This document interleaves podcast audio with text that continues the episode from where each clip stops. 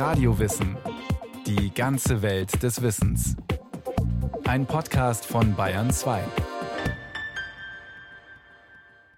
Durch die Familien- und Gesellschaftsdramen von Henrik Ibsen wurde Norwegen weltweit plötzlich literarisch wichtig. Seine Stücke haben international Erfolge gefeiert. Er war ein begabter Seelenerkenner und dabei selbst ein verschlossener, fast rätselhafter und streitbarer Mensch. Ich bin in einem Haus am Markt geboren. Rechts von der Kirche stand der Pranger und links lag das Rathaus mit dem Gefängnis und dem Tollhaus. Die vierte Seite des Marktes nahmen Lateinschule und Bürgerschule ein. Eines der ersten Häuser am Platz also. Henrik Ibsen wächst anfangs in behüteten Verhältnissen auf. Am 20. März 1828 kommt er als ältestes von schließlich fünf Kindern einer Kaufmannsfamilie in Skien im Süden Norwegens zur Welt. Der Vater handelt vor allem mit Holz, dem natürlichen Reichtum der Provinz Telemark. Aber auch mit Brandwein, Milchprodukten und Textilien. En gros und en Detail. Skien liegt nicht am offenen Meer, sondern am Ende eines kleinen verwinkelten Fjords.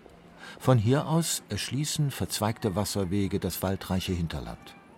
Wie schon zu Ibsens Zeiten prägen mehrere Wasserfälle die Klangkulisse der Stadt. Die Luft war vom Brausen der vielen Sturzwässer erfüllt. Und durch das Gezisch drangen vom frühen Morgen bis zum späten Abend schneidende Laute wie von bald kreischendem, bald ächzendem Weibergeschrei. Das waren die unzähligen Blattsägen, die draußen an den Sturzwässern arbeiteten.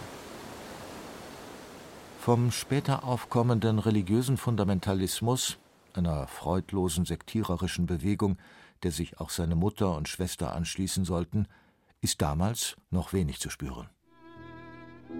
Skien ist in meinen Kinderjahren eine überaus lebenslustige und gesellige Stadt gewesen. Bälle, Diners und musikalische Unterhaltungen wechselten sich in rascher Folge ab. Der Markt wurde im Februar abgehalten. Schon ein halbes Jahr vorher fingen wir an, Sparpfennige zu sammeln, um die Taschenspieler, Seiltänzer und Kunstreiter zu sehen und an den Buden Honigkuchen kaufen zu können. Auch Theatertruppen gehören zu diesem fahrenden Volk, das seine Wirkung auf den kleinen Henrik nicht verfehlt. Zu Hause befehligt er ein Marionettentheater. Sein Publikum rekrutiert er aus den Geschwistern, aus Nachbarskindern und Verwandten, wobei er ebenso empfindlich wie tyrannisch sein kann. Die Kindheit wird jäh erschüttert, als der Vater 1835 bankrott geht. Sie müssen das Stadthaus aufgeben, können jedoch mit Mühe und Not wenigstens Sven Stöpp halten, ihren kleinen Landsitz eine Gehstunde vor der Stadt. Das alte, von Feldern und Obstgärten umgebene Bauernhaus dient heute als Gedenkstätte. Jürgen Führe leitet sie. Willkommen ins Henrik Ibsens Kindheitswelt. Das Haus ist vielmal umgebaut. Und jetzt äh, versuchen wir durch Forschung in alte Urkunden zu feststellen, wie hat das Haus ausgesehen, wie waren die räumlichen Verteilungen, wo hat die Familie die Küche gehabt. Archäologen und Kulturhistoriker stellen das Heim der Ibsens derzeit buchstäblich auf den Kopf. Hier haben wir früher erzählt, dass hier haben arme Frau Ibsen gesessen und äh, Kartoffeln gezählt, wie viele durften man essen.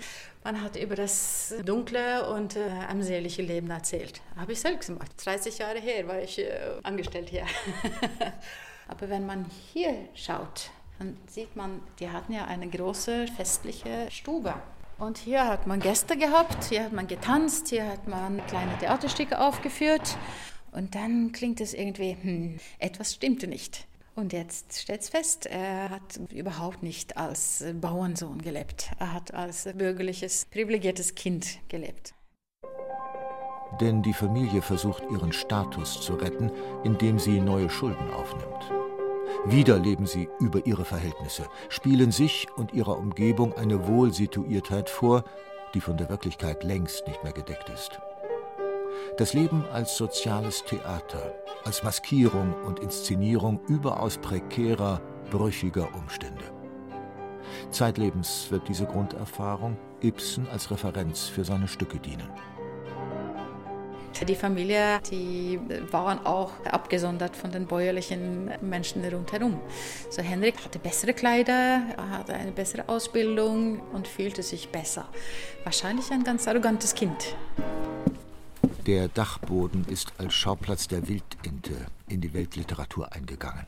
Die kleine Hedwig, gleicher Name als Henriks jüngere Schwester, sie bewegt sich in einem dunklen Dachboden. Und äh, Literaturforscher von der ganzen Welt, die kommen hier und küssen das Dachboden und spüren das. Hier hat er die Inspiration und Atmosphäre erlebt, die in diesem Stück eingeht. Ab 15 musste er weg von Wenstrup und eine Apothekerlehre in Grimstad beginnen, weil dann hatte der Vater nicht mehr das Geld, die Familie zu halten. Und Henrik musste sein eigenes Brot verdienen und ab 18, 19 hat er nie mehr die Geburtsstadt wieder besucht. Also das Verhältnis zwischen der großen Sohn der Stadt und der Stadt ist ein schmerzliches Verhältnis, aber auch interessant. Das ist das Genie, das weg muss.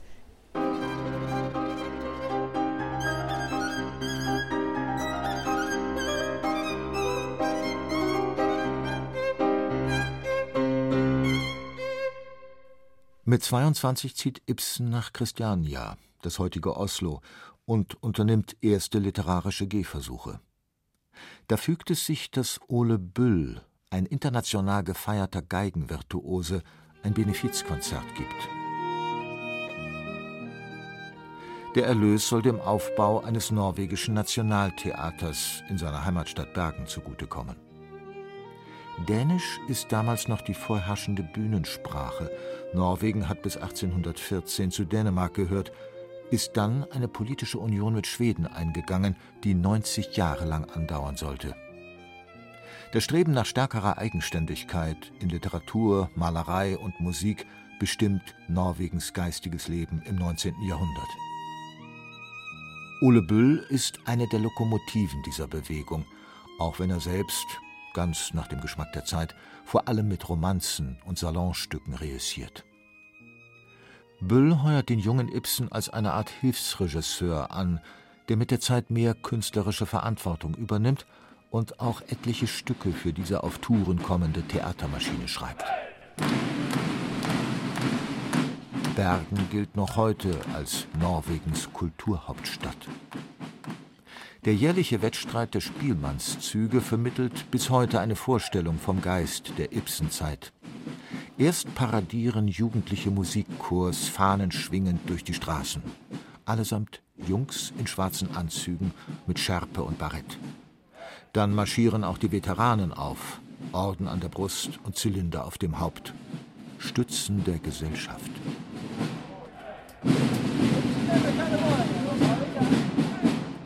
Ibsens Engagement hält immerhin fünf Jahre. Danach wechselt er nach Christiania, wo inzwischen ebenfalls ein norwegisches Theater eröffnet hat. Sein Nachfolger in Bergen wird Björnstjerne Björnsson. Während der gewandtere, kommunikativere Björnsson bald auch als Schriftsteller reüssiert, tritt Ibsen weitgehend auf der Stelle. Sein grantiges und zugeknöpftes Wesen ist seinem Fortkommen nicht eben förderlich. Mittlerweile hat er die Pastorentochter Susanna Thuresen geheiratet. 1859 kommt ihr Sohn Sigurd zur Welt. Dies erhöht den wirtschaftlichen Druck. Die Schulden drohen aus dem Ruder zu laufen. Mehrmals kommt der Gerichtsvollzieher. Die Steuern für das letzte Jahr hat man beschlagnahmt. Und heute droht man mir mit der Konfiszierung meiner Habseligkeiten. 1862 ergattert er ein Stipendium, um Volkslieder und Geschichten zusammenzutragen. Er reist durchs Land, über weite Strecken zu Fuß, und fragt die Leute eher unbeholfen aus. So auch im Gudbrandsdalen, dem wichtigsten Korridor zwischen Süd- und Mittelnorwegen. Zunächst endet die Reise ohne greifbare Ergebnisse. Die versprochene Veröffentlichung der Volkssagen unterbleibt. Fünf Jahre später aber wird Ibsen aus diesem Material heraus jenen Stoff gestalten, der ihn in den Olymp der Weltliteratur einziehen lässt. Per Gynt.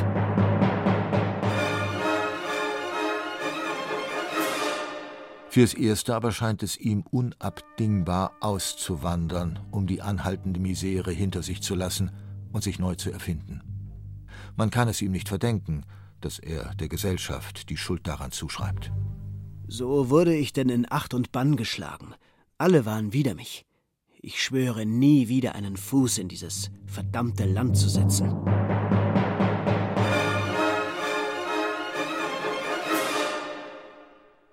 Björnsons Fürsprache ermöglicht Ibsen schließlich ein Stipendium in Italien. 27 Jahre, fast die Hälfte seines erwachsenen Lebens, wird er fortan im Ausland verbringen, unbehelligt von gesellschaftlichen Rücksichten und von der geistigen Enge seiner Heimat.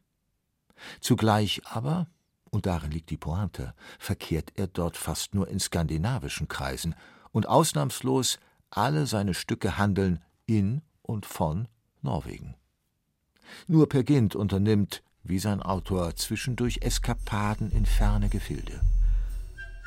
Das Stück, das Anfang des 19. Jahrhunderts beginnt und gegen dessen 60er Jahre hin endigt, spielt teils im Gütbronstal und seinen Bergen, teils an der Küste von Marokko, in der Wüste Sahara, im Tollhaus zu Kairo, auf See und so weiter. Mit Peer Gynt hält Ibsen seinen Landsleuten einen Spiegel vor. Gerade weil dieser umtriebige Bauernbursche, dieser Tunichtgut und Egoist, in allem das Gegenteil der protestantischen Ethik lebt, erobert er ihre Herzen. In der lockeren Szenenfolge, wie auch in der Figur des Fulvey, deren unerschütterliche Liebe den Sünder vor dem Schlimmsten bewahrt, ist das Stück sichtlich von Goethes Faust beeinflusst. Und auch darin, dass Ibsen es zunächst als reines Vers- und Lesedrama anlegt. Dann juckt es ihn doch, es mit seinen Dutzenden von Schauplätzen und Hunderten von Figuren zur Aufführung bringen zu lassen. Da begegnet er dem 15 Jahre jüngeren, hochtalentierten Edward Grieg. Ich beabsichtige, Per Gint für die Bühne einzurichten. Wollen Sie die erforderliche Musik komponieren? Mit gleicher Post setzt er Grieg auch schon einige seiner Vorstellungen auseinander. Im zweiten Akt muss beim Auftritt der drei Mädchen der Teufel los sein. Im dritten Akt brauche ich Akkorde, aber sparsam. Statt des vierten Aktes habe ich mir ein großes Tongemälde gedacht, welches Gints Umherschweifen in der weiten Welt andeutet. Fern der Heimat, im heiter unbeschwerten Rom, greifen zwei Norweger nach den Sternen. So ungefähr habe ich mir das Ganze gedacht und erbitte nun Nachricht, ob Sie diese Arbeit übernehmen wollen. Ja, Grieg will. Was freilich bald für anderweitige Verwicklungen sorgt. Der Musikforscher Harald Herresthal einer der besten Kenner der norwegischen Kulturgeschichte, rekapituliert. Es war nur so, dass zu dieser Zeit hat ja Grieg mit Björnson zusammengearbeitet. Er wollte ja eine große Oper.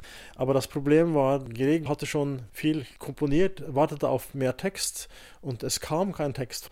Und inzwischen hat er dann diese Frage bekommen von Ibsen und dann sagt er zu Björnson, ja, jetzt fange ich an, Musik zu Ibsen zu schreiben. Und dann wurden natürlich Grieg und Björnson Feinde dafür viele Jahre. Auch Ibsens Verbindung zu Björnson erkaltet, obwohl der sich wiederholt für ihn eingesetzt hat. Doch als Ibsen dann seinerseits erfolgreicher und selbstbewusster wird, verhindern Rivalitäten und Animositäten auf lange Zeit ein freundschaftliches Verhältnis. Damals, im Gudbrandsdalen, fand Ibsen gleich mehrere Vorbilder für seinen Helden. Jedes zweite Tal hier kennt so einen spinnerten Naturburschen, der den Mund reichlich vollnimmt und einen Schlamassel nach dem anderen anrichtet. Heute durchziehen malerische Gintstraßen das Gebirge, entlang derer man Gintkäse und Gintweine probieren kann. In Winstra gibt es das Grab eines Per Gint, 1732 bis 1785 zu bewundern. Freilich wurde es erst vor 70 Jahren überhaupt angelegt. Ein echt güntsches Arrangement zwischen Humbug und Historie.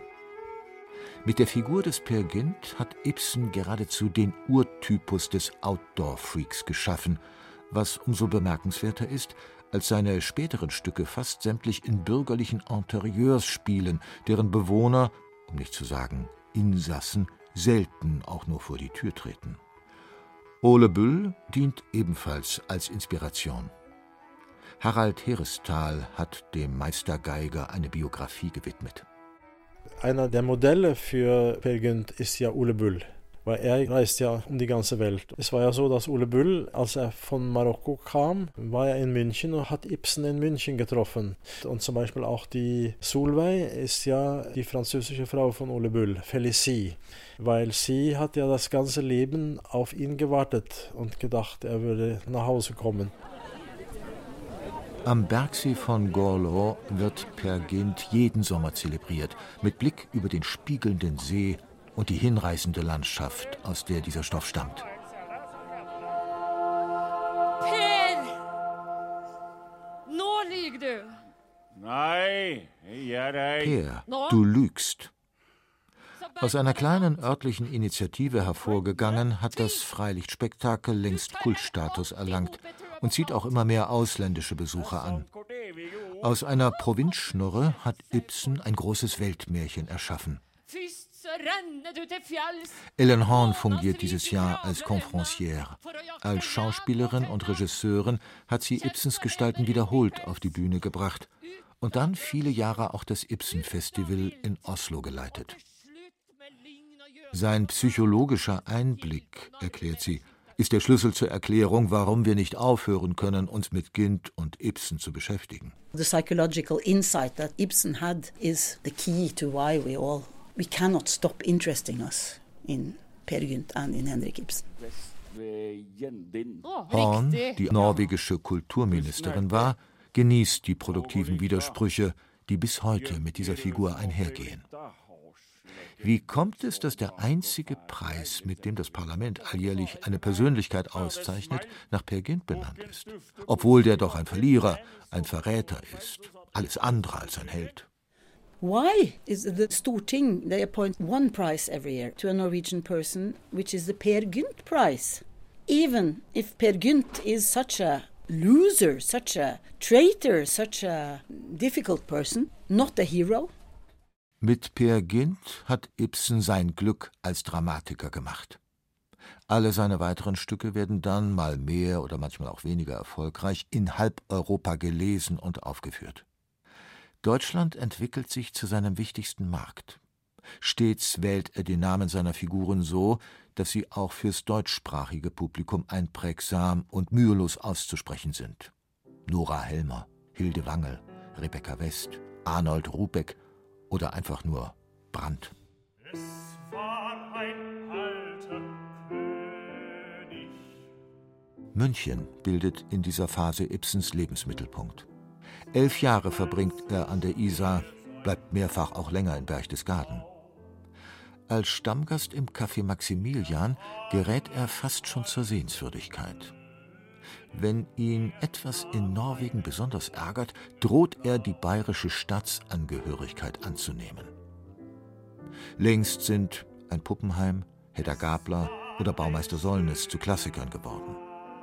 Damals aber handelt es sich um brisante Gegenwartstücke wobei der Autor Wert darauf legt, dass seine Figuren als Menschen aus Fleisch und Blut gesehen werden wollen und nicht als Sprachrohre politischer Agitation oder privater Ansichten. Im Falle der umstrittenen Gespenster etwa murrt er Da habe ich ein Stück mit fünf Personen geschrieben, und Sie bestehen darauf, eine sechste hineinzubringen, nämlich mich, ich habe kein Stück geschrieben, das weniger meine persönliche Meinung ausdrückt als dieses. Mit Vorliebe bringt er dysfunktionale Familien auf die Bühne und studiert, wie sie scheitern. Ein Nachhall des nie überwundenen Dramas der eigenen Lebensgeschichte, ohne das Ibsen freilich nie Ibsen geworden wäre. Die Frauenfiguren kommen meist besser weg als die Männer wofür ihm Generationen von Schauspielerinnen am liebsten um den Hals fallen würden, hat er doch Rollen für sie erschaffen, in denen sie nicht nur als Frau von oder als Schwester von fungieren, sondern als willensstarke, eigenständige Akteurinnen. Auch Ellen Horn attestiert ihm, er habe tolle Sachen über die weibliche Psychologie herausgefunden und wunderbar frei und offen darüber geschrieben. He has discovered very strong things about the female psychology. He writes about women in a fantastic, uh, free and open way. Sein Erfolgsgeheimnis bringt sie auf die Formel, er schreibt so ausnehmend gut über die schlechten Seiten des Lebens. Ibsen writes so extremely good about the bad sides of life. Ibsen versöhnt sich schließlich mit Björnson, auch wenn neue Verwicklungen entstehen, als sein Sohn Sigurd ausgerechnet dessen Tochter Berlioz heiratet. Und dann, als gefeierter Großschriftsteller von 73 Jahren, versöhnt er sich sogar mit seinem schwierigen Vaterland und lässt sich gemeinsam mit Susanna in Christiania nieder. Sie beziehen eine weitläufige Etagenwohnung vis-à-vis des Schlossparks. Im nahen Kaffeehaus nimmt Ibsen seine mittägliche Ration zu sich: ein Glas Aquavit, einen Humpen Spatenbräu und einen Stapel Zeitungen in Norwegisch, Dänisch und Deutsch. Das heutige Museum hält das Ibsensche Inventar vom Globus bis zum Tortenheber und vom Schuhlöffel bis zum Nachtgeschirr in Ehren. Right now you're standing in uh, Ibsen's hallway and uh, Das schwere großbürgerliche Interieur wirkt äußerlich sauber, doch ästhetisch verstaubt. Es war schon damals altmodisch.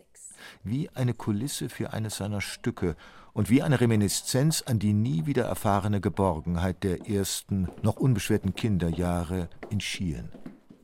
Hier schreibt Ibsen, hochgeachtet und doch ungeliebt, seine beiden letzten Werke: John Gabriel Borgmann und Wenn wir Toten erwachen. Nach mehreren Schlaganfällen muss er seine letzten Jahre bei häuslicher Pflege verbringen. Und schenkt man seiner Witwe Glauben, so geht er in der Wohnung auch nach seinem Tod 1906 noch um. Selbstverständlich im Arbeitszimmer.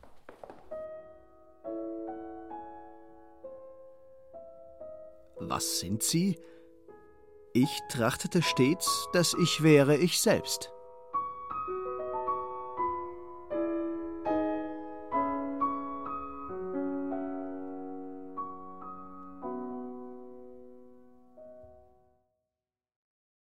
Das war Radio Wissen, ein Podcast von Bayern 2.